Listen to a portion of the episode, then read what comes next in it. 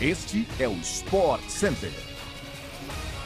Ótimo dia para você! Estamos chegando com mais um podcast do Sport Center, que vai ao ar de segunda a sexta-feira, às seis da manhã, além de uma edição extra sextas à tarde. Eu sou Glaucia Santiago e não se esqueça de seguir o nosso programa no seu tocador preferido de podcasts. A gente também se encontra na telinha da ESPN e no Star Plus. Hoje são quatro edições ao vivo do nosso Sport Center. 11 da manhã, 4 da tarde, 8 e meia da noite e meia-noite e meia. Sobe o som que o podcast está começando.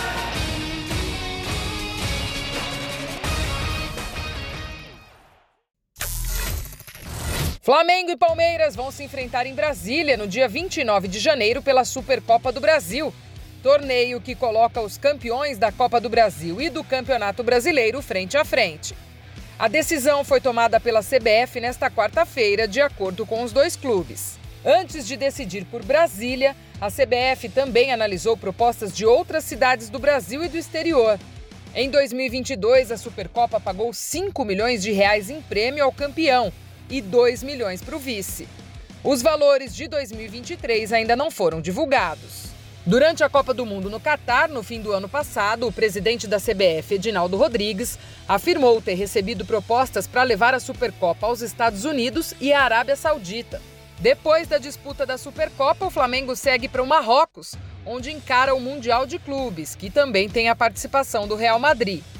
O sorteio do Mundial será na próxima sexta-feira. As cidades sede ainda não estão confirmadas pela FIFA. A Supercopa do Brasil foi criada em 2019 para marcar simbolicamente a abertura da temporada do futebol brasileiro. O Flamengo é o único clube que jogou todas as edições do torneio. Na primeira, bateu o Atlético Paranaense. Na segunda, derrotou o Palmeiras. E na última, foi vencido pelo Atlético Mineiro nos pênaltis. Depois de cinco anos e meio, Lucas Moura, de 30 anos, vai deixar o Tottenham o meia atacante brasileiro tem contrato até o fim da atual temporada, em junho deste ano, e não vai renová-lo. Em contato com o Globoesporte.com, o empresário do jogador Júnior Pedroso afirmou que Lucas não vai estender o seu vínculo com a equipe londrina. O agente diz que não há negociação no momento com o São Paulo. O brasileiro admitiu que deseja um dia voltar ao clube onde se formou.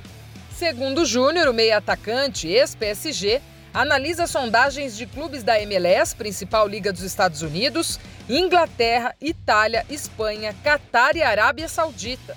Mas a decisão vai ser tomada com cautela. Lucas sofreu com lesões e só esteve em nove dos 26 jogos do Tottenham na atual temporada. A sua última partida foi no dia 6 de novembro, antes da Copa do Mundo. Ele foi titular duas vezes na atual temporada.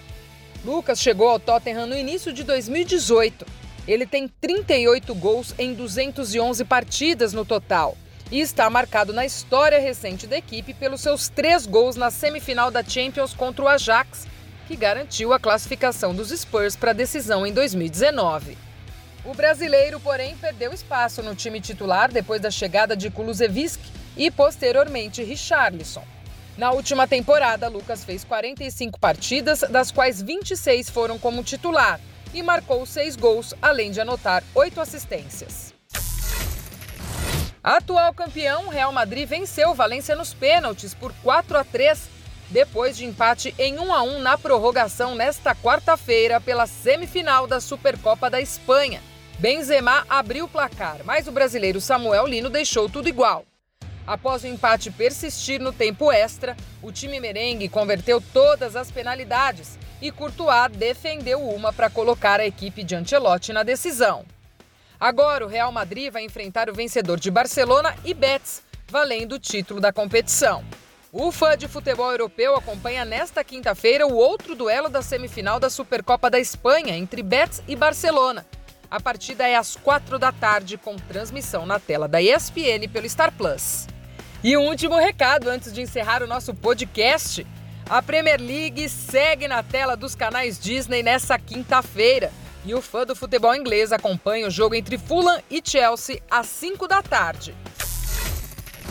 O nosso podcast do Sport Center volta amanhã, às 6 da manhã, e a gente se encontra. Beijo grande para você e até a próxima!